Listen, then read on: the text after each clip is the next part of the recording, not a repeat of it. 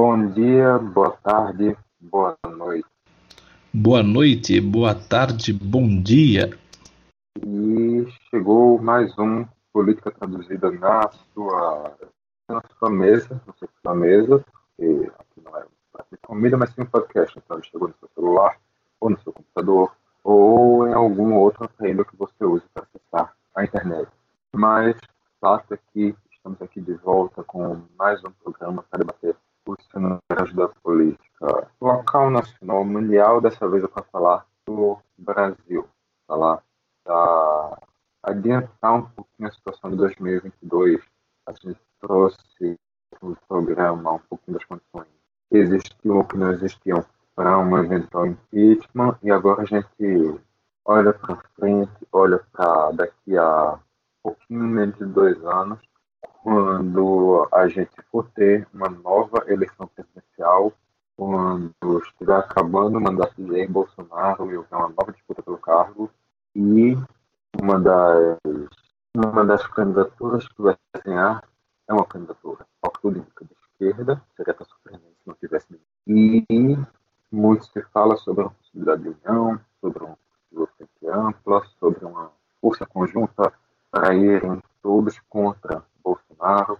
E aí, o, muitas conversas já existiram sobre isso, muitos bastidores já se aqueceram sobre tema, muita gente já pensou em quem seria esse nome ideal, e hoje a gente vai conversar um pouquinho sobre frente ampla no Brasil.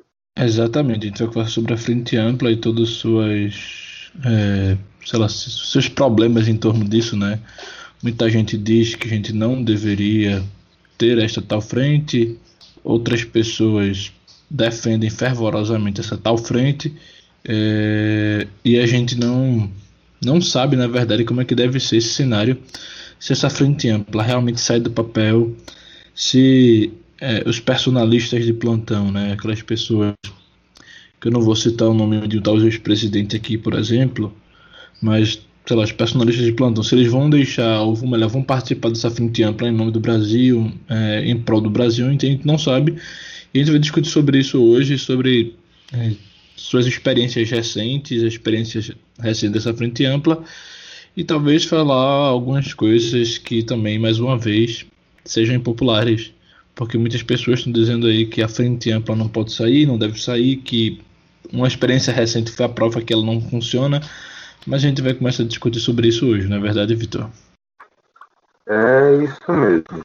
Então, como já foi ditado, eu sou o Vitor Aguiar, Estou trazendo aqui esse programa para vocês ao lado de Marcelo Prejo, que é essa outra voz que estava começando também agora há pouco. Então, acho que a gente pode rodar a vinheta e depois já começar a debater sobre possibilidades de uma confiança ou não no Brasil.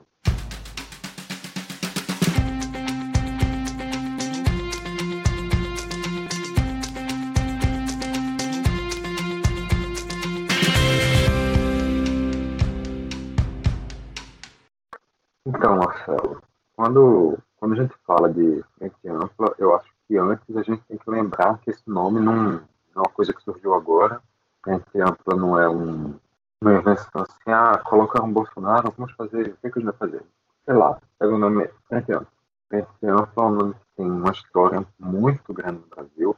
Frente Ampla foi uma coisa que surgiu lá em 1966, quando gente da direita até a esquerda juntando de Carlos Lacerda, Goulart, várias lideranças se juntaram em um levante contra a, a ditadura militar.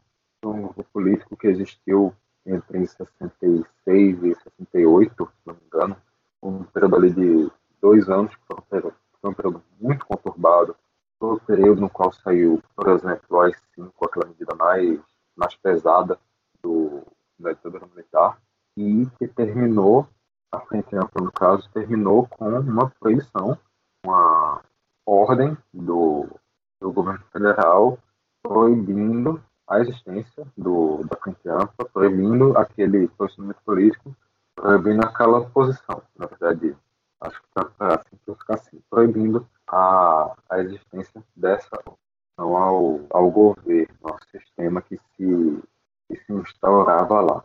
E não é só também no, no Brasil que vem essa, essa ideia de frente ampla. existe, existe a ideia de frente ampla como uma, essa coalizão, como partido, como político em diversos países. Eu acho que talvez o mais relevante seja, talvez o Uruguai tinha, tem a frente ampla como um, uma coalizão de, de alguns partidos e que o José Morrica e o Tabaré Vázquez recentemente foram eleitos presidentes do Uruguai por essa, por essa coalizão.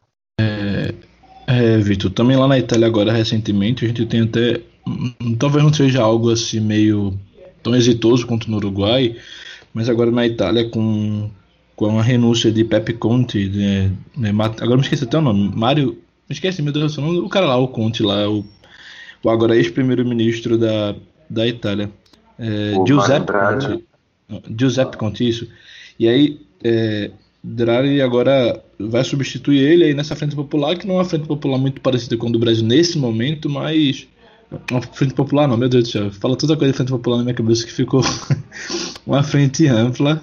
E aí ele está disputando a eleição lá, ele que é ex-presidente ali do Banco Central Europeu, conta com o apoio da Frente Ampla e talvez pode ser que vença a eleição porque ele conquistou o apoio de quase todos os partidos políticos italianos, ou seja, mais uma vez com da frente ampla.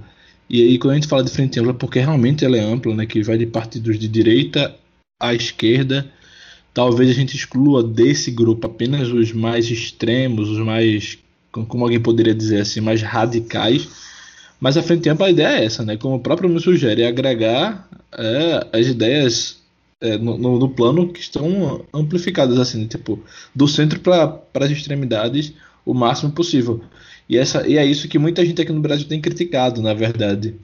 Tem dito que isso não vai funcionar aqui no Brasil, porque é, é, grupos com partidos com posicionamentos políticos diversos não dá certo. E na verdade, eu até penso, Vitor, que no Brasil a gente sempre teve com outro nome uma frente ampla muitas vezes. Por exemplo, a ex-presidenta Dilma em 2014 é, foi eleita sob uma aliança gigantesca de partidos, tanto de esquerda quanto de direita. Em 2010, na verdade, nem se fala que a aliança ainda foi maior, né? Então, acho que a gente está começando a discutir isso apenas com um nome bonito para pegar a cabeça da população, mas talvez no Brasil, desde que se tem a reeleição, sempre houve a frente ampla. Hum, concordo completamente contigo, principalmente quando a gente fala de governos abertamente de esquerda, como foram os os quatro, as quatro eleições que elegeram o PT. Todas elas foram formadas por grupos que envolviam partidos do Centrão, na verdade. E a gente sabe muito bem que o Centrão, apesar de ter o nome Centrão, sempre, desde sua origem, lá nos anos 80, quando surgiu ainda na Assembleia Constitucional, foi 86, 88, 88, desde então, eh, o Centrão sempre foi um grupo que teve uma, uma queda para a centro-direita sempre aconteceu, nunca foi diferente. E mesmo tendo partidos como democratas, como o antigo PR, atual PL, Partido Liberal, como o Progressistas, que apesar do nome Progressistas, não é um partido com uma ideologia de esquerda. Quando a gente vê esse um grupo com essa, essa linha de partidos se aliando a, a, a partidos de esquerda como o PT, como o PSD, como PCO, acho que chegou a apoiar o PT também em algum momento, como o PDT. Quando a gente vê esse, esses alinhamentos, realmente, pelo menos na minha visão, também é uma questão de, de da existência, sim, de uma, de uma frente ampla, de, um, de uma política de coalizão, que é o que tem que ser feito no nosso presidencialismo, pela forma como as instituições brasileiras são não digo nem que são geridas, mas da forma como as instituições brasileiras são montadas, são estabelecidas. A gente vive dentro de um sistema presidencialista de coalizão, então é necessário que exista essa coalizão de partidos. Se não houver um alinhamento dos partidos de esquerda e de direita, não vai conseguir existir governo, porque o, a base que existe dentro de, da Câmara, que existe dentro do Congresso, não é uma, uma base que vá apoiar a esquerda abertamente, porque o centrão é muito dominante. Claro, isso eu estou falando no caso depois que a gestão assume é, essa situação da, do lidar com a Câmara, que, claro, não é obrigatoriamente porque você não me apoiou na, na candidatura que você não vai me apoiar dentro da gestão, mas o cenário que, que se constrói também já foi amplo, usando o termo também já foi amplo dentro do, do cenário eleitoral também. Pronto, Vitor, assim, a gente fala assim nacionalmente que tem já esse é, essa, essa frente ampla, né, de de fato, talvez não de direito, mas de fato, com nome coligação, aliança partidária, aliança eleitoral, mas quando a gente observa nos estados, isso aí está muito mais né, fortalecido, essa frente ampla de alguma forma. Porque se a gente observar, por exemplo, a eleição aqui do Recife, que elegeu o prefeito João Campos, a gente tinha na chave o PSB, o PDT, o Solidariedade, os Republicanos, tinha o Progressistas, tinha partidos que estão na base de Bolsonaro hoje, apoiando um candidato que era deputado federal na época que era de oposição, clara, ao governo. Então, essa frente ampla já começa muito mais forte nos estados, por exemplo, quando querem derrotar um projeto que seja diferente daquele que está no poder. Por exemplo, aqui em Pernambuco é o projeto do PSB, e aí tinha Marília Reis como forte adversária, que inclusive chegou ao segundo turno ameaçando a hegemonia do PSB na capital, e os partidos ali, tanto de centro-esquerda e direita e centro-direita, se reuniram em torno de, de João para derrotar o PT. E acho que a maior frente ampla, na verdade, poderia falar, é o antipetismo, né, que reúne é, pessoas de todos os espectros políticos. As pessoas estão com a ao, ao PT, né, então é, se você se tornar um candidato antipetista, você consegue amplificar sua frente. Eu concordo, só questiono se essa realmente a gente já pode bater assim, afirmar essa é a maior ampla, a união dos, dos antipetistas, porque a gente ainda não teve essa, essa união de partidos tão bem esclarecida numa eleição presidencial. No segundo turno da última eleição, com, quando Bolsonaro e Haddad se enfrentaram, a gente já viu talvez um esboço disso, a gente viu realmente que existe esse potencial, mas não era um apoio oficial em muitos casos. Muita gente que estava que estava apoiando, estava apoiando separadamente do partido. Havia, claro, uma união ali de muita gente, assim também como do outro lado existiu, uma união mais centralizada um pouco na esquerda do, de oposição ao, ao Bolsonaro, mas realmente eu falta para referendar isso como a grande frente ampla, a união do antipetismo como essa força que une partidos, eu acho que parece que ainda falta um que seja um referendado dentro de uma, de uma eleição presidencial mesmo. Mas eu acho que é só uma questão de tempo também. Eu acho que vai logo menos a gente vai ter realmente essa, essa união contra o PT, talvez já desde um e o Câmara turno ficando um pouco mais, mais evidente. Mas, assim, uma outra, quando a gente fala em frente ampla também, Marcelo, a gente não pode esquecer que a gente viu muito recentemente, a gente está gravando isso aqui, 10, 11, 13 de fevereiro, duas semanas atrás, a gente estava vendo uma situação muito forte dentro do Congresso Nacional e passou a envolver frente ampla inclusive talvez até no, no sentido oposto, frente ampla contra o Bolsonaro sendo gerida em grande parte pelo Rodrigo Maia através da candidatura do, do Baleia Rossi. Eu acho que isso pode ser algum, algum cenário já voltado para 2012, eu acho que isso pode ser alguma base para pensar numa nova, numa nova formação eleitoral para o próximo pleito. Graças a Deus, Vitor, o próximo pleito não é em 2012, mas 2022. Vê só, é, eu acho na verdade que essa frente ah, ampla. Tá gravando de manhã, Marcelo. Eu, eu acordei não faz muito tempo assim, então às vezes as coisas fogem. Mas você tem razão, é 2022. Então, agora voltando aqui a falar sobre, né, sobre essa, essa tal frente ampla aí da, da Câmara, eu acho, na verdade, Vitor, que aquela foi uma experiência, apesar da, das diferenças de opiniões de muita gente né, em relação a mim, foi uma experiência exitosa, sabe? A gente pode já falar disso para 2022, sobretudo agora com a saída de Rodrigo Maia do Democratas. E o Democratas que sentiu a pressão, né? Sentiu é, a, a, a, dureza das falas de, de Maia agora tentando, a CM Neto tentando fazer voltar o partido ali para um centro-direita não tão próximo ao Bolsonaro, mas também não tão distante. É, antes ele tinha, a CM, só para a gente é, recapitular aqui rapidinho, né? a CM tinha dito em entrevista à Folha de São Paulo que não descarta estar com ninguém em 2022, inclusive com Bolsonaro. Aí Maia reagiu fortemente e disse que ia sair do partido. E ela sempre falou: não, a gente não vai estar com o Bolsonaro, porque o Bolsonaro não faz democracia, não, é, não, não, não governa, não faz política, fica, enfim. Tem toda uma recuada, mas não colou tão bem, né?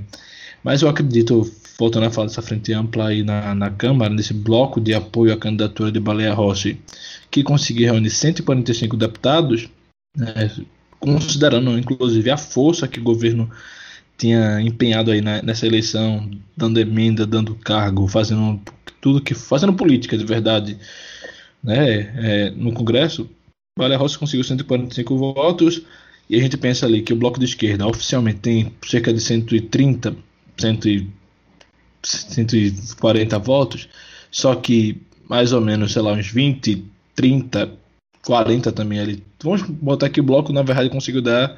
É, que, que os partidos de esquerda e oposição conseguiram dar 100 votos a Baleia Rossi. 45 foram da centro-direita, do centro, que parece ser um número pequeno comparado ao que o grupo de esquerda deu mas que eu acho que representa um, bom, um, um grande avanço, na verdade, porque a gente precisa né, entender que é, a importância desse bloco, né, com de votos, garantiu espaços importantes, apesar da, da manobra de Arthur Lira de tirar o, de desfazer o bloco, né, então é, garantiu um espaço importante, garantiu uma presença importante, tanto que Baleia Rossi foi o segundo candidato assim, né, em, em votos e também que teve mais espaço, um dos que teve mais espaço na mídia.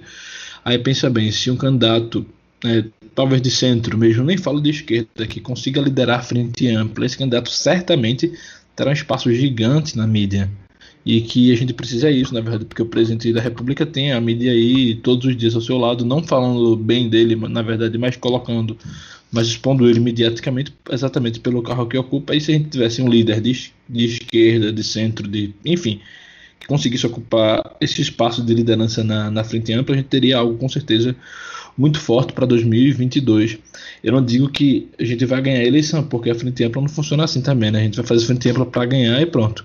Tem que ser uma experiência, por exemplo, a gente tem que também fazer com que isso entre na cabeça das pessoas, na cabeça da população, porque muito tempo a esquerda apesar de fazer a fisiologia, sempre criticou a fisiologia, sempre ficou batendo, ah, isso é fisiologismo, junta todo mundo. E agora saiu do poder, volta a falar disso, volta a criticar as mesmas atitudes que fazia. Então a gente tem que primeiro entender que é preciso fazer política, né? Não, nada de ficar negando a política, porque isso parece muito mais importante para as pessoas negar a política, ser apolítico, ser antipolítico, enfim, porque assim consegue atrair a população. Mas quando a gente. É, eu imagino, na verdade, que se a frente ampla conseguir agarrar o discurso da política, chega com uma força gigante em 2022 não sei se ameaça Bolsonaro, mas com certeza vai ganhar um espaço muito, muito proeminente que a gente pode, talvez não ganhe Bolsonaro em 2022, mas voltar ao poder com a democracia, né, com campo democrático em 2026. É, também acho que essa, essa experiência na Câmara também foi interessante, apesar de não ter conseguido eleger o, o candidato em questão, no caso o Baleia Rossi, mas ainda assim eu ainda vejo com um pouco de receio um real potencial de se prolongar para 2022. A gente tem, claro, essa situação de Rodrigo Maia ainda sem uma saída oficializada do bem, mas já, já isso é uma coisa que mostra o potencial. A gente vê as conversas de fusão entre PV e cidadania. Isso também é uma coisa que mostra algum potencial para uma possível frente ampla. Apesar disso também levantar um pouquinho de possibilidade do Luciano Huck sair por si só, a gente vê algumas situações que, que constroem um cenário para uma possibilidade de uma frente no Brasil. Existem, existem algumas bases, mas eu não sei realmente se, quando chegar lá no H, a gente vai conseguir que partidos de uma ala mais à direita olhem para esse grupo e não se sintam intimidados. Eu acho corre o risco de existir uma intimidação muito grande por uma pecha de esquerda. Eu acho um pouco difícil que a esquerda abra mão da liderança desse grupo. Então, eu acho que isso pode acabar pedindo demais, e mais uma vez a gente tendo uma candidatura de extrema-direita, talvez duas candidaturas de direita se dividindo, a gente tenha a, alguém do centro saindo para reforçar o seu nome e acabar ganhando fácil meio do campo de visão. mas realmente não é uma, uma situação muito simples essa montagem de uma frente no Brasil. Apesar de já existirem essas bases, apesar de muita coisa indicar para essa possibilidade, não é uma coisa iminente e nem perto disso. Tem que ter um trabalho interno muito grande, tem que ter muita conversa de bastidores, tem que ter muita negociação para realmente ser uma questão interessante para todos, não apenas no sentido eleitoral, mas também no sentido de gestão, porque não adianta colocar 50 partidos juntos, não adianta só ser agregando todo mundo, botar todo mundo para concorrer lá e na hora, quando começar o governo, olhar e dizer: e agora? Vai fazer o quê? Por ser uma, uma ideia que envolve ideologias diferentes, partidos diferentes, cabeças mais diferentes ainda, isso exige que as pessoas, isso exige que o planejamento, exige que essa montagem seja uma coisa muito mais cuidadosa na questão de discussão de cargos, na questão de qual era o posicionamento sobre pautas-chave, na questão de formação de ministérios, na questão de como lidar com o Congresso e o Judiciário. Tudo isso tem um grande potencial para virar problema dentro da frente ampla e, inclusive, para dividir o grupo já no caso de tudo certo, caso haja uma eleição, para dividir o grupo também já no primeiro no segundo mês de governo. Então, é um processo muito complexo, é um processo que exige uma negociação muito grande para que tudo esteja certinho, para que aquele pensamento esteja, esteja bem esclarecido para todo mundo e o, e o grupo não acabe por engolir a si mesmo durante esse, esse processo. Só voltando, Vitor, rapidinho nesse, nessa história da frente ampla lá na Câmara, é, eu tenho duas ponderações a fazer, que são ponderações que talvez você possa discordar e alguém possa discordar. E muita gente vai discordar muito, tenho certeza, inclusive daqueles que nos ouvem. E aí, Marcelo sempre trazendo algumas opiniões impopulares no nosso campo aqui no Caixa de Brito, então desculpa aí, pessoal. A primeira coisa é que eu acho que as pessoas que falam que a derrota de Baleia Rossi lá na, na Câmara foi a derrota da concepção dessa frente ampla, porque imagina que essas pessoas conseguem até ver a derrota do, do bloco da Câmara lá, do bloco Câmara Independente, não lembro mais o nome, mas não enxergam, na verdade, que foi uma vitória da frente ampla, né? É, ou enxergam apenas poucos palmos à frente do seu nariz, e olha que eu sou monocular e enxergo muito mais do que eles. É, a articulação que Maia fez ali na, na Câmara em torno de Baleia, apesar da derrota de Baleia, diga-se de passagem, conseguiu é, criar fissuras ali na direita que a gente nunca tinha visto é, na história recente desse país. Como eu já disse, a CM Neto, que preside o DEM nacionalmente e é o ex-prefeito de Salvador, e tem também intenções de ser candidato ao governo de, da Bahia, ele se aproximou de uma forma tão perigosa do Jair Bolsonaro que foi de alguma forma execrado ali na execrado digo na, na, na nas redes sociais.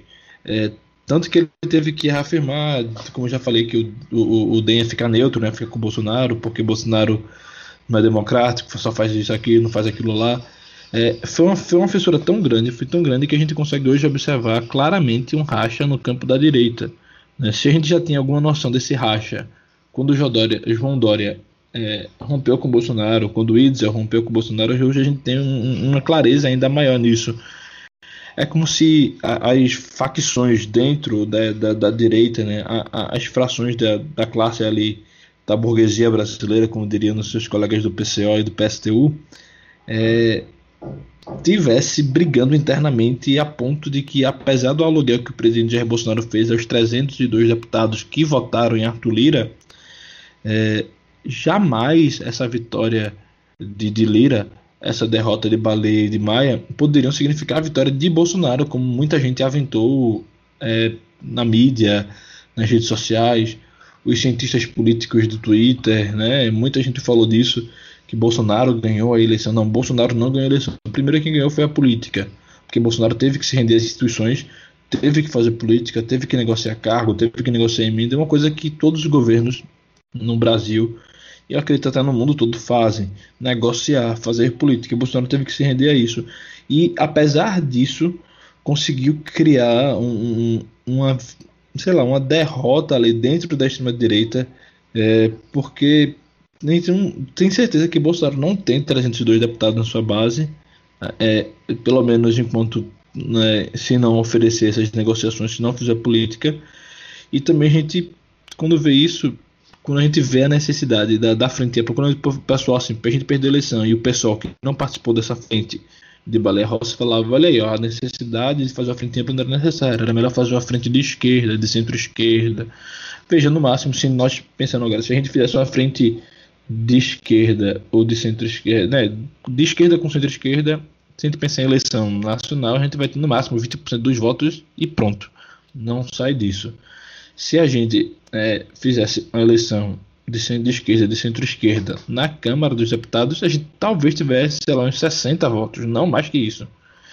E aí o pessoal falava, ah, mas a gente ia perder todo jeito, a gente não contribuiu com a vitória de Lira. É, eu até concordo, o pessoal não teve ali é uma força que muita gente também da centro-esquerda falou que se o pessoal não compusesse com Maia e Rossi, seriam ajudar o, governo, o, o, o candidato de Bolsonaro. Eu até concordo que o pessoal não tem essa culpa, mas eu concordo que o pessoal tem a culpa no sentido: se o pessoal tivesse é, engrossado as fileiras do bloco é, que apoiou é, Rossi, talvez o bloco teria muito mais, pelo menos um ou dois a mais espaço na mesa diretora da Câmara, que é uma coisa importantíssima. Porque não é importante apenas vencer a eleição na Câmara dos Deputados, por exemplo, não é importante apenas vencer a, a presidência. Porque se o presidente tiver só e o grupo e todos os outros forem de, de blocos diversos, o presidente não consegue governar, não consegue é, comandar a Câmara da forma que ele se propõe. E aí, se o pessoal, com seus 10 deputados, tivesse ingressado no bloco de Lira, seriam ali, salvo engano, 271 deputados, que garantia pelo menos mais dois espaços na mesa diretora. Isso sem considerar, obviamente, a, a palhaçada que Arthur Lira fez, excluindo o bloco, né? Porque a gente não tinha como saber isso antes de formar o bloco. E aí o pessoal disse, não, prefiro ficar no seu purismo, no seu purismo, ah, a gente não vai se juntar, isso, a gente não vai vender nossos, nossos ideais, nossos princípios. E sinceramente, entregou o Brasil aí nas mãos de Lira. E com praticamente maioria na mesa diretora. Acho que a oposição tem dois, três, talvez, de onze lugares, a gente teria cinco. Lira continuaria tendo aí a, a, a, maioria da mesa diretora, só que as coisas ficaram muito mais difíceis, porque, por exemplo, é, Luciano Bivar, que foi pelo bloco de Lira, né, que é o pernambucano presidente nacional do PSL, que foi para a mesa diretora como primeiro secretário, é, graças ao bloco de Lira, ele não flerta muito, né, ele flerta às vezes com o Bolsonaro, às vezes não flerta, flerta com Lira, flerta com Maia, e isso ficaria um pouco mais complicado, e tipo, em momentos a, a, o bloco de, de que Maia formou em torno de Baleia Rossi poderia ter muito mais força na, na, na, na mesa da Câmara. Por exemplo, a imprensa agora vai sair é, do, do seu, seu espaço na Câmara dos Deputados para um espaço no subsolo para o presidente da Câmara ficar mais perto do plenário. Talvez, se, se, o nosso bloco, ou melhor, o bloco de, de, Maia, de Maia e Rossi, que também eu falei nosso bloco porque os democratas no geral estariam com esse bloco, mas se esse bloco é, tivesse é, o pessoal nele, com certeza a gente conseguiria até impedir a saída é, da, da, da, da, imprensa do espaço que eles ocupam, da, da central ali, do comitê de imprensa da Câmara para outro lugar. Porque agora a Lira tem a maioria e consegue. E, inclusive, só fazendo uma outra lembrança aqui, trazendo outra lembrança, o segundo vice-presidente da Câmara, na verdade, o primeiro vice-presidente da Câmara, é o deputado do Amazonas, Marcelo Ramos. Hoje no PL, ex-PSB, ex-PCdoB, já flertou com o PDT.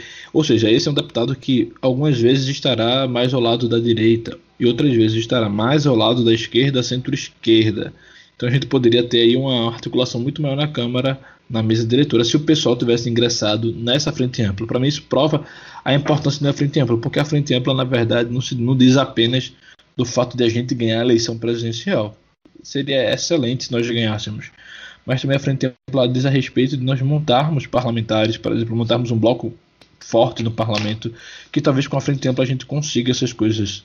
E aí a gente tem que observar mais e mais, fazer mais leituras e parar de, de, de fazer essas análises que eu considero rasas. Por exemplo, Bolsonaro venceu, Bolsonaro perdeu, Maia ganhou, Maia perdeu. Peixe, nem Bolsonaro nem Maia venceram essa disputa, porque Maia, é, no sentido é, eleitoral, ele perdeu realmente. Mas eu acredito que a concepção da frente ampla conseguiu ganhar força, porque ao entender que apesar da gente ter perdido da frente ampla, dos democratas terem perdido a eleição da Câmara, eles conseguiram criar um racha no governo, na, na centro-direita, que está muito forte. Por exemplo, o SDB é, inicialmente iria com Balé Rossi no meio do caminho, que seguiu DEM saindo do bloco, depois voltou e começou a confusão Aécio Neves contra João Dória, Eduardo Leite contra João Dória, e aí começa Caiado contra Maia, Eduardo Paz contra CM Neto, começa essa confusão na centro-direita. A gente viu, por exemplo, só acho que só os partidos do Centrão, na verdade, que é, a gente não pode nem, na verdade, falar que é de direita, centro-direita, apesar de muitos deles penderem a centro-direita, mas eles são simplesmente governistas, quando a gente fala de, né, de governo, o governo que tiver, eles estão juntos. Né? Eles que acho que foram os únicos que não romperam, porque não tanto importa romper ou não romper, sempre estiveram rompidos aqui, e é, é o rompimento, na verdade, que une eles. Pois é, só eu concordo também contigo, não vou, não vou discordar nessa, nessa questão não. Eu acho que é importante ter essa, essa união, como eu falei, a gente vive num sistema que requer coalizão. Nosso, nosso sistema político não dá para ser levado com o pensamento turista. Se a gente pensar, ah, não, utopicamente falando, seria muito bom se um, um grupo turista pudesse assumir o governo e ter a sua ideologia aplicada. Ideologicamente, isso poderia ser bom. Só que quando a gente fala em questão de representatividade de todas as vozes do país, isso não, isso não seria espelhado. E aí a gente já entra num conflito com o que realmente é pensado na hora de formular as instituições do Brasil, que tem essa ideia, apesar de não ser assim na prática, mas que tem essa ideia de trazer uma amplitude de vozes representativas com a, os retratos da sociedade.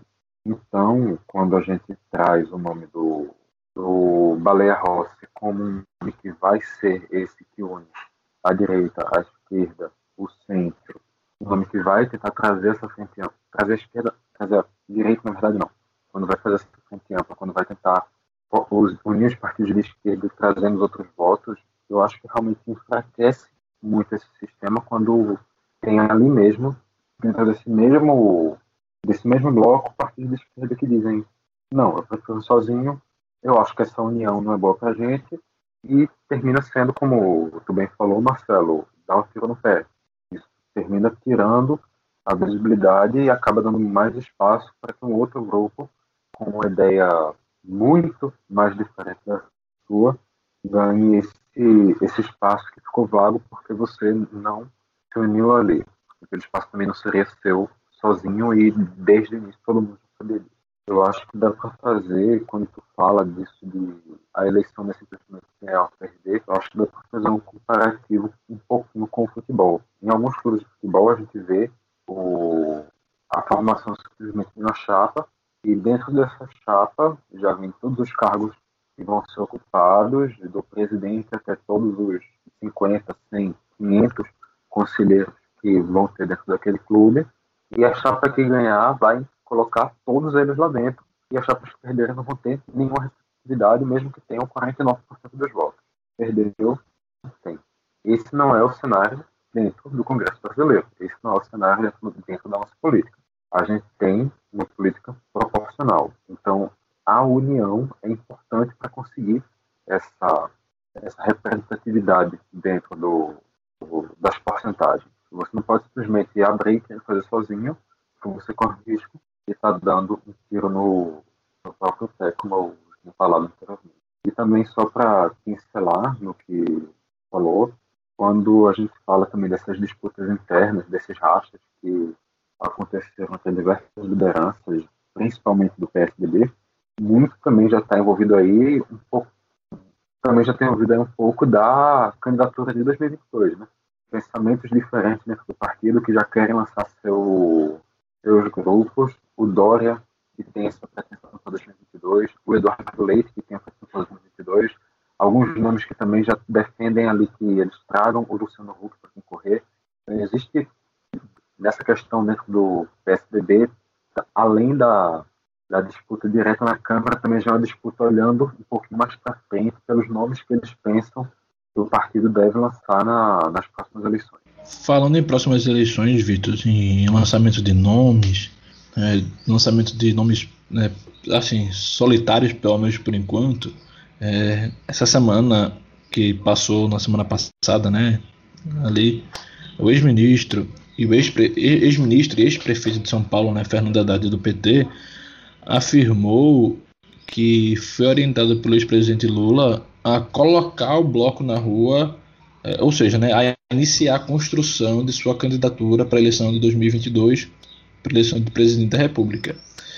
E a gente vai lembrar que Haddad é a opção do PT no caso de que Lula permaneça ali inelegível, impossibilitado de concorrer por causa das condenações da Operação Lava Jato, que acabou se lascando nesses últimos dias. É, Haddad disse, é, revelou esse, esse desejo de Lula no site, como diria meu amigo Ciro Gomes, Lula Petista Brasil 247. Ele disse que Lula pediu que ele tentasse as andanças pelo país, porque a gente sabe, na verdade, né, que Haddad sumiu, né? Desde que 2018 acabou ali, a eleição acabou.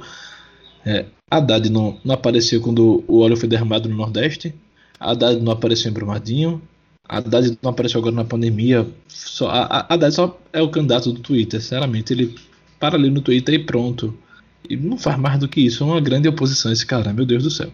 Mas o nome que o PT tem, e assim, pelo menos que Lula defende, né? Porque Haddad, como diria o ridículo, e não vou falar fascista não, mas aquele desgraçado do Diego Mainardi, né? O poste de Lula. E a gente sabe que é, na verdade. É, em 2018, como todo mundo sabe, e inclusive, né, eu votei em Haddad, então ninguém reclame, porque eu votei em Haddad no primeiro e no segundo turno, muito mais do que vocês que estão me ouvindo agora. Então, Haddad substituiu Lula como candidato, né, em 2018, com a campanha em andamento, Lula liderava as pesquisas, mesmo preso, mas a lei da ficha limpa que ele próprio sancionou, né, barrou ele, Haddad foi para o segundo turno e acabou sendo derrotado pelo candidato 17, Jaque Patumbar, na verdade, Jair Bolsonaro. E aí, com essa sinalização de Haddad em direção à nova candidatura em 2022, há mais de um ano do início da campanha, né, um ano e talvez seis, sete meses, é, isso provocou reações ali é, em políticos do campo da esquerda, da centro-esquerda, que questionaram a escolha do nome do PT antes que a oposição debatesse pautas de união em torno do projeto presidencial, antes que a, que, que a oposição falasse sobre a frente ampla, ou seja, Parece que o PT até concorda com a frente ampla, desde que o candidato seja do PT. Assim como talvez o PDT concorde com a frente ampla, desde que o candidato seja Ciro. E, enfim, enfim né? assim como talvez Dória concorde com a frente ampla, desde que o candidato seja ele. Né? O pessoal vai no mesmo sentido, concorda com a frente ampla, desde que o candidato seja alguém do PSOE, e nesse caso deve ser Guilherme Boulos. E falando em Boulos, ele falou assim que defende que a esquerda se una, que busca unidade para enfrentar o presidente Bolsonaro, e para isso ele defende que antes de lançar nomes a gente discuta projetos. E essa crítica também foi acompanhada é, pelo governador do Maranhão, do PCdoB, Flávio Dino, que deve estar indo para o PSV nesse movimento aí de 2022. É, que é, e Bolo são cotados para disputa da presidencial, né?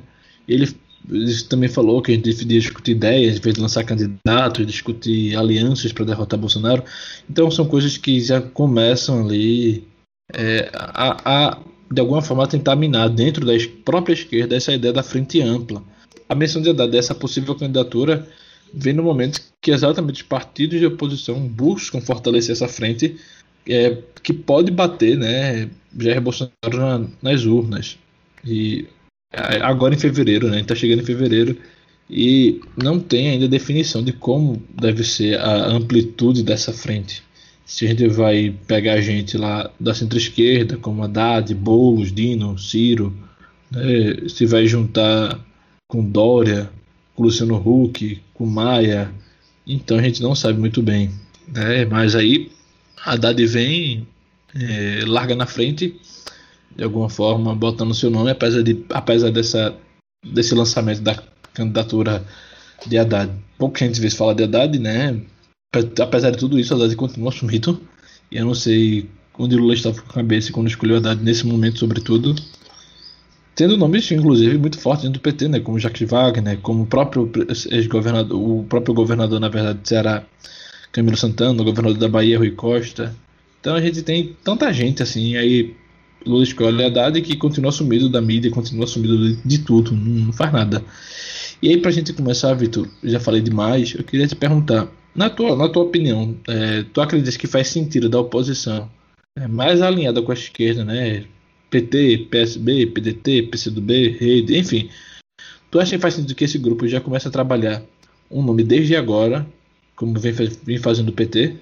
Então, não é uma questão fácil. Eu acho que é, pode ser muito complicado trabalhar um nome já de agora, já realmente pensar em nome antes de pensar em aliança, porque isso pode fazer com que, quando chega lá na frente, tenha muitos partidos com seus próprios nomes e ninguém mais queira abrir mão e no final se torne inviável realizar essa negociação, realizar qualquer tipo de união, porque os, vai ser mais ou menos como tu falou. O PDT vai concordar desde que seja Ciro, o PSOL vai concordar desde que seja Boulos, o PSD vai concordar desde que seja alguém que esteja lá, já se fala no Luciano Huck, já se fala no Flávio Dino, alguns nomes do PSD, o PT vai concordar desde que seja Haddad, o PSDB desde que seja o Dória, o Luciano Huck, o Eduardo Leite, diversos nomes, diversas visões políticas, diversos grupos, cada um pensando no, no seu nome como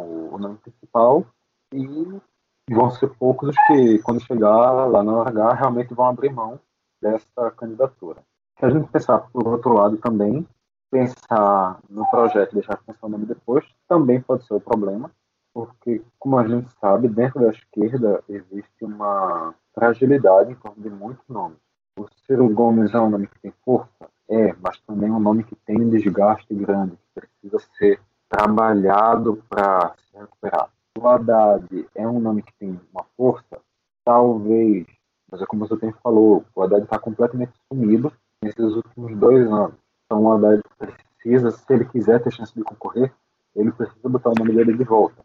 Ele perdeu essa oportunidade de não tirar o nome? Sim. Mas agora não tem o que fazer. Agora, se ele quiser, ele tem que colocar o nome de volta. O Flávio Dino, ele é muito queimado pelo fato dele ser do PCdoB. Muita gente tem esse, tem esse preconceito. Então ele precisa fazer esse, esse processo de imagem.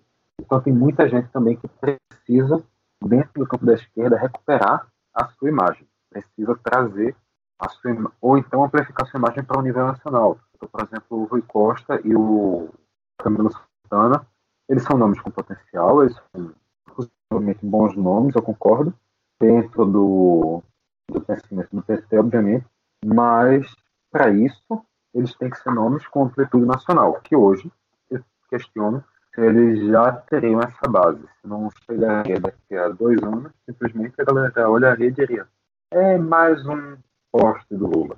Então, a maioria desses nomes, pelo menos do campo da esquerda, também precisaria desse, desse trabalho de imagem antes. Então, eu acho que acaba pesando um pouco dos dois lados. Se você não fizer, se você começar pelo trabalho dos nomes, vai chegar lá na frente e vai ter uma guerra de ego. E se você começar pelo trabalho das ideias e deixar os nomes para pensar só no final, pode chegar lá na frente e o nome não ter força. Claro, talvez valha que o projeto seja uma coisa mais forte que o nome, talvez valha, só que eu não sei até que ponto isso consegue ser uma ideia comprada tão facilmente pela população quando a gente vem de um histórico muito personalista de eleições dentro do Brasil. Quando a gente vai trazer aqui para o as campanhas presidenciáveis, Tancredo, apesar de não ter uma votação direta, Tancredo era para o povo aquele nome que abraçar. Era Tancredo o Salvador. Era Tancredo o homem que ia restaurar a democracia.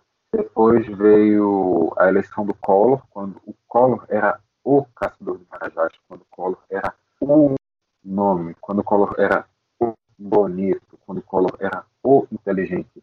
Depois veio Fernando Henrique, que era o homem que tinha feito real, quando ele era o homem que ia restabelecer a economia. Depois o Lula, que era o cara, que já vinha sendo o cara desde 89, que já vinha trabalhando aquela mesma imagem, não do PT, mas a imagem do Lula, desde 89. Depois veio a Dilma, que foi eleita muito pelo personalismo do Lula, muito pela imagem do Lula que tinha ali atrás dela. E agora Bolsonaro, que é o mito, que é o Messias, que é o Salvador, o homem que vai combater a esquerda. Então a gente sempre teve esse histórico muito personalista dentro do Brasil, e eu não sei realmente se só uma, um projeto muito maior que um candidato pode deixar uma, uma eleição viável para qualquer nome que se estabeleça dentro da ampla. Então, Vitor, eu concordo contigo, inclusive, pegando esse teu gancho, tem uma pergunta para fazer, mas eu vou só dar uma, uma, uns também no que tu falasse. Concordo muito contigo que tem muitos riscos, muitas vantagens, desvantagens, né? Trabalhar o nome desde agora, né? Talvez a coisa mais importante é, do ponto de vista eleitoral seja o time, né? E, e talvez a vantagem do time do PT agora é, seja a colocar um nome como tendo a liderança deles, deixando claros, claro que eles não vão querer outro nome, outra liderança, não vão declarar apoio a Ciro, a Hulk, a Dino, a mais ninguém, né? Inclusive Hulk e Dino, meu Deus, coisas de, de televisão, né? Enfim, a vantagem disso, eu imagino, que é de você já mobilizar ali as bases do partido, né? Sabendo que tem liderança, que a Haddad deve ser o candidato. Você já começa a mobilizar suas bases, não só internas, mas externas, né? e sobretudo num partido como o PT, que tem uma estrutura representativa de filiados e eleitores gigante. Né? É, o PT vive é, gritando isso aos quatro ventos, que é o maior partido de esquerda da América Latina. Então, é, essas pessoas que estão dentro do PT e que votam no PT já começam a se organizar internamente e externamente, tendo o nome de Haddad é, como garantido pelo, pela, é, pela direção partidária. Né? Eu, eu agora queria fazer só um paralelo, lembrando agora, a gente falou de, de frente ampla na Câmara, de eleição na Câmara, e a gente pode pensar que Rodrigo Maia, em Rodrigo Maia, que, que acabou escolhendo seu candidato ali é, apenas em dezembro, no final do ano, e a eleição foi agora em fevereiro, ou seja, teve um pouco mais de mês para fazer campanha, ele demorou muito para escolher esse nome e acabou perdendo aí é, a, a, eleição na Câmara, para a presidência da Câmara. Mas a desvantagem que eu vejo nesse sentido é que se a esquerda, é, nesse sentido, na que a esquerda está tentando se reconfigurar ali, é que a esquerda está tentando é, se reencontrar, falar talvez ali numa mudança, tentar ser mais palatável à sociedade, esquecer as lumenas da vida, mostrar outras, outras faces. Eu imagino que falar no nome agora, nesse contexto que eu falei, pode parecer uma coisa meio truculenta e não a disposição ao debate nesse sentido, que é a reclamação que o pessoal da esquerda ali, Boulos, Dino, né, Carlos Siqueira do PSB, é, é, a reclamação que esse pessoal tem feito em relação ao que foi colocado pelo PT, né, essa discussão de um nome. E aí tu falasse do personalismo do Brasil, de como a gente sempre teve isso, e aí pensando nesse sentido eu fiquei com uma dúvida. Boulos e Dino, uma dúvida na verdade eu queria ouvir tua opinião, né, porque não é tu não é um cientista político que pode me trazer essa dúvida, enfim, mas é uma opinião tua na verdade. Boulos e Dino eles falam aí, falaram em discutir projeto em vez de nome. E aí tu acha que é possível a gente fazer isso na prática, discutir um projeto, vamos falar de um Brasil melhor, na prática de verdade? Ou, ou na tua faz mais sentido a gente escolher nomes do que ir por esse caminho? Então, é com certeza uma coisa bem, bem complexa. Eu também não acho que o, a atitude do PT tenha sido, nesse momento, com esse com esse pensando em frente ampla, pensando em frente ampla, não pensando no PT, não pensando em eleição, em frente ampla. Eu acho que essa, essa o PT teve um timing bem ruim. Eu, eu sinto um pouco dificulta um pouco as negociações, mas quanto à questão de você pensar em nome ou em projeto primeiro, quanto à questão de centralizar mais a imagem no nome do projeto, é um pouco complexo. Eu acho bem difícil realmente afirmar qual dos dois dá um futuro melhor, uma possibilidade melhor. Quando a gente fala em, em projeto, é óbvio que um projeto é muito importante um projeto no, dentro de uma candidatura política, assim como o nome. Só que quando a gente vai pensar na frente ampla, a gente vai ter um embate de ideias muito grande.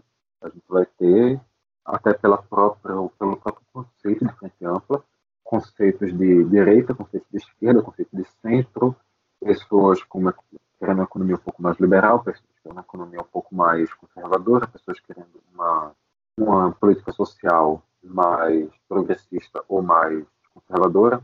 Tudo isso vai interferir diretamente dentro desse projeto que vai ser formulado, dentro desse planejamento, dentro desse dessa candidatura, das ideias, do, do projeto que está apresentando para o país.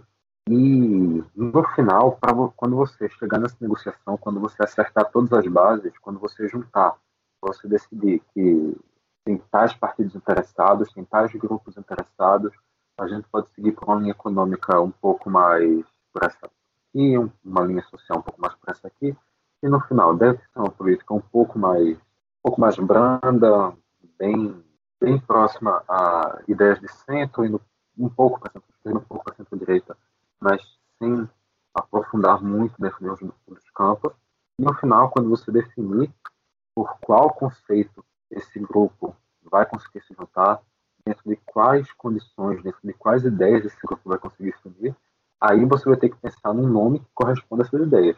Eu acho muito complicado você tentar fazer o caminho oposto. Você escolher, por exemplo, eles dizerem, não, a imagem do Haddad é uma imagem forte. Vamos lançar a imagem do Haddad para ser presidenciável. Quando chegar lá na frente, vai entrar na política econômica, vai negociar com o DEM, que vai pedir uma linha um pouco mais para um lado, vai negociar com, não sei, talvez um PMN, que vai pedir uma coisa diferente, vai negociar com PHS, PHS nem existe mais, sei lá, vai negociar com a Avante, que vai pedir uma coisa diferente, vai negociar com o PSD, que vai pedir uma coisa diferente. Cada um vai ter essa demanda diferente. Quando chegar ali no final, quando chegar ao meio termo que agrade uma quantidade razoável desses partidos, eles juntem e vejam quem vai ser, talvez seja uma coisa que não faça a menor coerência ser representado pelo nome do Haddad. Mas o nome do Haddad já vai estar sendo trabalhado aí há meses e meses e meses, porque o, a primeira sugestão, o nome dele, acontece agora em fevereiro, e esse martelo final deve ser batido lá para maio, junho de 2021. Então já vai ter mais um ano de trabalho em cima do nome do Haddad, e pessoas se acostumando à ideia de votar no Haddad de novo, e pessoas pensando qual vai ser o projeto do Haddad para 2022, para quando chegar lá na frente, ou eles abrirem mão da candidatura do Haddad, ou o Haddad sair sozinho porque ele não vai conseguir representar essa ideia, ou o Haddad sair apoiando uma ideia totalmente diferente daquilo que ele tinha apoiado em 2018. Então, dentro do conceito de frente ampla, eu acho muito complicado pensar em nome antes. Para os partidos que estão compromissados em uma negociação com a frente ampla, que estão abertos a essa negociação, eu acho que não é uma boa ideia começar a falar em nome agora. Falar em nome dentro de negociações internas pode ser, mas não falar em nome a nível nacional, tentar controlar que essas especulações de nomes cheguem para para a população, ainda que isso vá dar uma força para esses nomes, mas pode ser uma coisa que vá desunir o grupo, vá acabar colocando essa ideia de união por terra. Então, eu acho que é realmente uma coisa para quem está com essa ideia segurar um pouquinho mais essa, essa conversa sobre nome. É, eu concordo contigo, Vitor, em parte, sabe? Um, um, de um lado eu concordo, outro eu discordo. É, então, vamos lá, né? Pessoal, eu acho que se a gente tivesse um objetivo bem claro, né, de, de qual seria é, esse objetivo comum, na verdade, um objetivo comum muito claro ali, desculpa, acho que seria mais simples a gente pensar nesse arranjo coletivo, né, nessa tal frente ampla agora, nesse momento. Que talvez o que une esse grupo né, é exatamente a oposição a Bolsonaro. Eles, ninguém quer que o Bolsonaro desse grupo, né? Ninguém quer que o Bolsonaro vença as próximas eleições mas ninguém consegue sentar para discutir sobre isso, sabe? O, o, acordo sobre isso que eles estão querendo. E aí imagine que nesse sentido que a gente deve se agarrar, tipo, a regra de ouro seria fazer um acordo em torno de uma pauta, né? Mas esse tipo de debate leva algum tempo. E isso pode comprometer eleitoralmente porque a esquerda, sobretudo a esquerda, é, deixa para discutir isso em cima da hora, né? Acho que o grande, a grande discussão sobre isso de fato veio agora em coalição de, de na Câmara se deixou de, de fato mesmo, de verdade, para discutir isso muito tarde.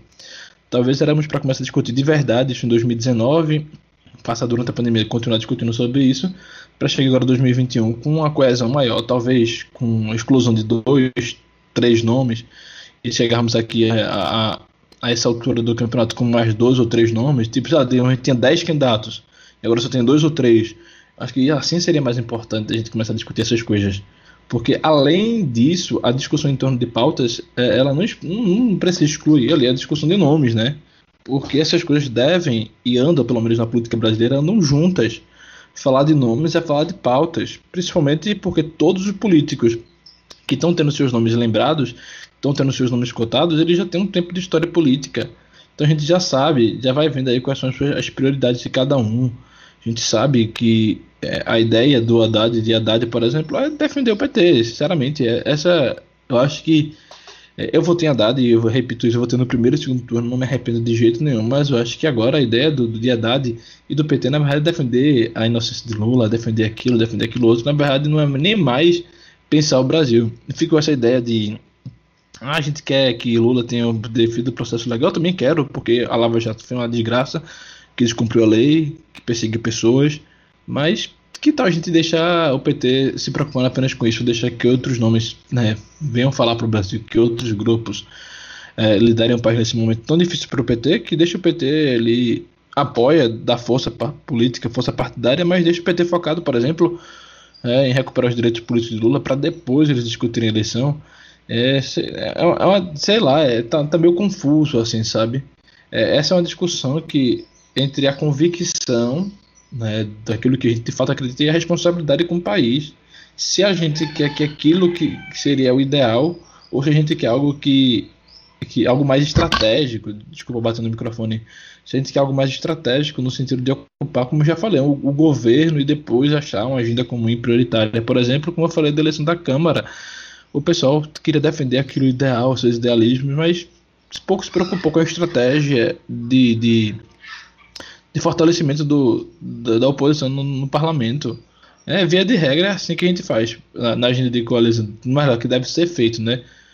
Primeiro, é, a agenda da coalizão deve ser definida, né? E depois que a coalizão deve ser formada. Mas na prática, a gente precisaria ter espaços para que essas pessoas conversassem sobre pautas que têm em comum, como tu mesmo falou, né?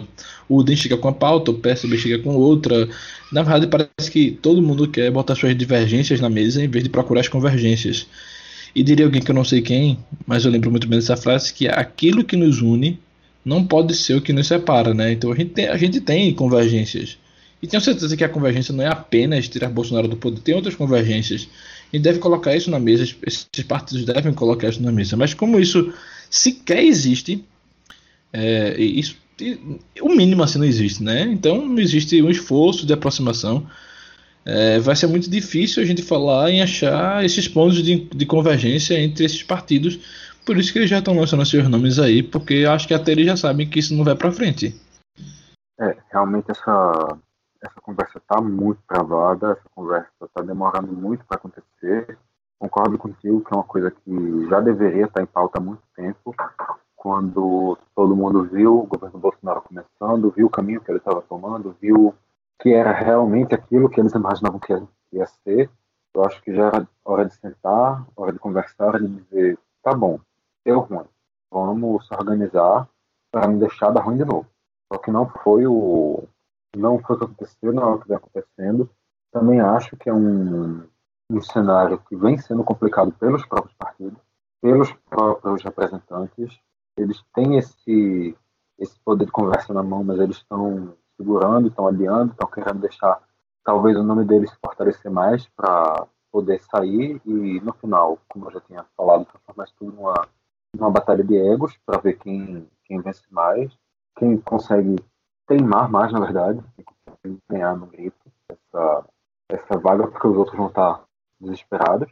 Mas, só para pincelar, quando eu falei que eu acho que o debate tem que vir primeiro com as leis depois com os nomes, realmente eu acho que os nomes têm que estar em pauta desde o início, mas tem que estar internamente. Os nomes têm que ser discutidos a nível interno.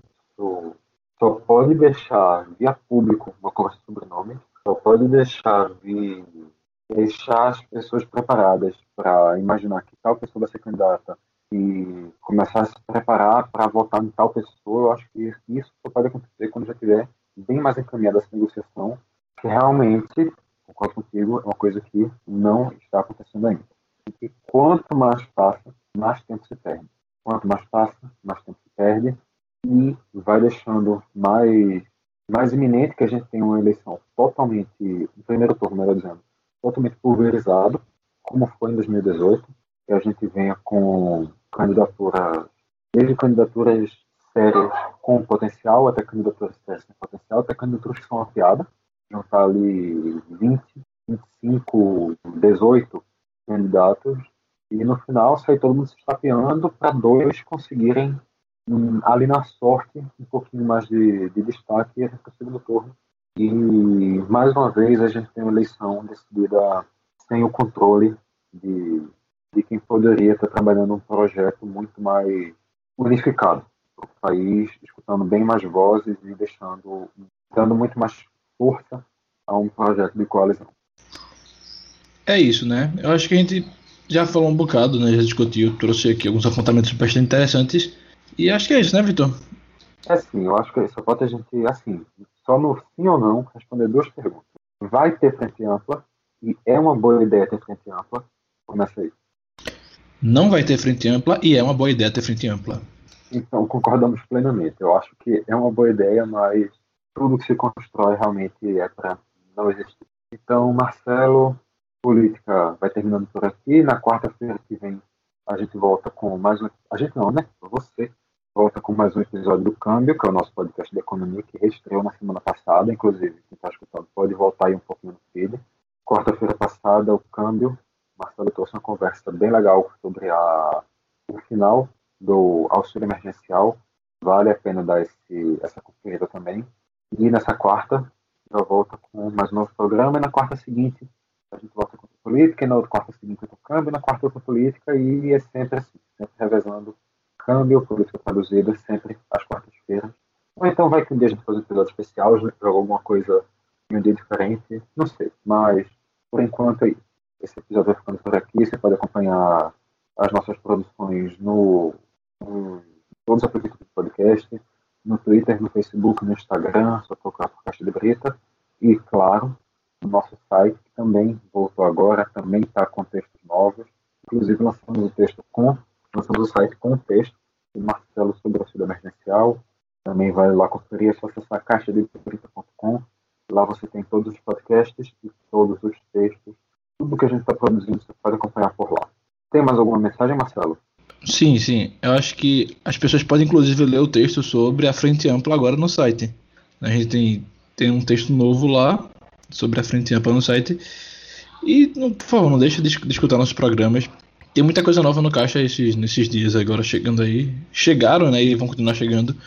E como o Vitor falou, toda quarta-feira eu tô aqui com vocês discutindo sobre política, sobre economia, sobre política e economia, política econômica, enfim, discutindo sobre tudo aqui. Acho que é isso, Vitor.